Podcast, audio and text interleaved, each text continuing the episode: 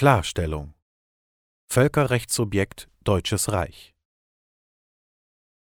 Wir möchten das Echo, welches auf das jüngste Interview des Volkslehrers Nikolai Nerling mit Heike Werding durch die sozialen Medien hallt, zum Anlass nehmen, ein für allemal mit der propagandistischen Desinformation, das konstitutionelle Deutsche Reich Kaiserreich sei ein Staatenbund, ein handelsrechtliches Konstrukt, aufräumen.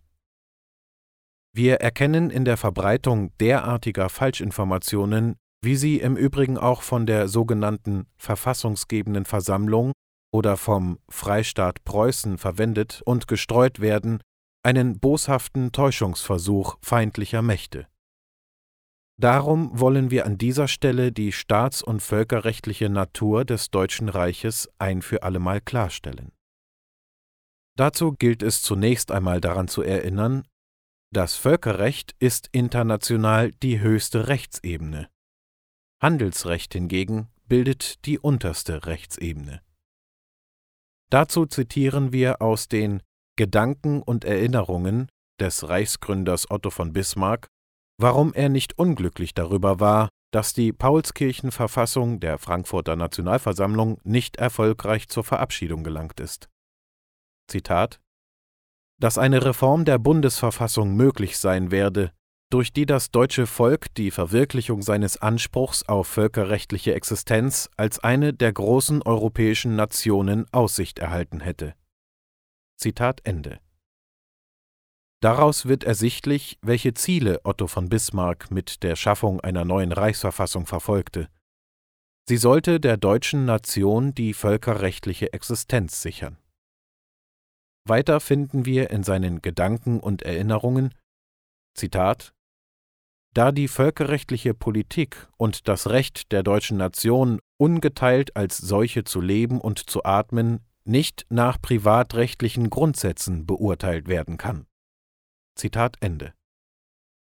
Die Motivation Otto von Bismarcks, der sich jahrzehntelang auf dem Parkett der europäischen Diplomatie bewegte, und deren Komplexität besser durchschaute als irgendjemand sonst, liegt damit deutlich auf der Hand. Er knüpfte mit der 1871 verabschiedeten Reichsverfassung ein kunstvoll gewobenes Band aus souveränen Staaten zum ewigen Bund des Deutschen Reiches und ergoss es in das rechtliche Konstrukt eines Bundesstaates. Schlägt man das Wort Bundesstaat in Köblers juristischem Lexikon nach, erfährt man Folgendes. Zitat Bundesstaat ist der Zusammenschluss von Staaten, durch den ein neuer Staat, Oberstaat, Gesamtstaat entsteht, auf den ein Teil der Souveränität der Glieder übergeht. Er steht im Gegensatz zum bloßen, der eigenen Souveränität entbehrenden Staatenbund. Zitat Ende. Zeitgenössische staatsrechtliche Literatur belegt, dass es sich bei dem von Otto von Bismarck aus der Taufe gehobenen Deutschen Reich tatsächlich um einen Bundesstaat, also um ein souveränes und eigenständiges Staatswesen mit entsprechender Staatsgewalt und eben nicht, wie häufig speziell von der sogenannten verfassungsgebenden Versammlung fälschlicherweise behauptet, um einen Staatenbund handelt. So finden wir unter anderem Folgendes bei Emil Riedels Reichsverfassungsurkunde Nördlingen 1871. Zitat Erstens.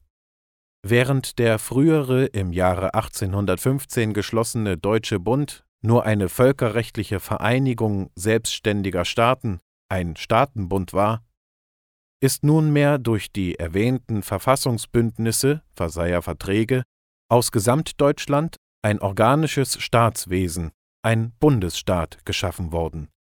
Das neue Deutsche Reich. Zitat Ende. Und bei Wilhelm Bacillus Unsere Reichsverfassung und deutsche Landesverfassungen Stuttgart 1906 Zitat Erstens Das Reich ist ein Bundesstaat. Selbstständigkeit und Souveränität der Reichsgewalt. Unterordnung der Einzelstaaten unter das Reich. Zitat Ende. An der internationalen Anerkennung des Deutschen Reiches als souveränem Völkerrechtssubjekt kann kein Zweifel bestehen. Siehe beispielhaft der Oberbefehl des Generalfeldmarschall Waldersee über die europäischen Streitkräfte im Boxerkrieg der Jahre 1900 1901 oder die Ratifizierung der Hager Landkriegsordnung im Jahre 1907. Dass es sich bei dem Bundesstaat Deutsches Reich um ein Völkerrechtssubjekt und kein Handelsrechtssubjekt handelt, wird selbst von der Bundesregierung auf kleine Anfrage der Fraktion Die Linke offen eingeräumt. Jeder Versuch, dem konstitutionellen Deutschen Reich mit seiner Verfassung von 1871 die Eigenschaft eines Bundesstaates und Völkerrechtssubjektes abzusprechen, kann, ganz im Sinne Otto von Bismarcks, nur wie folgt interpretiert werden. Zitat Wer die Reichsverfassung oder die rechtliche Natur des Deutschen Reiches bewusst falsch darstellt, muss ein Feind der deutschen Nation sein. Denn er spricht der deutschen Nation damit das Recht auf völkerrechtliche Existenz ab. Zitat Ende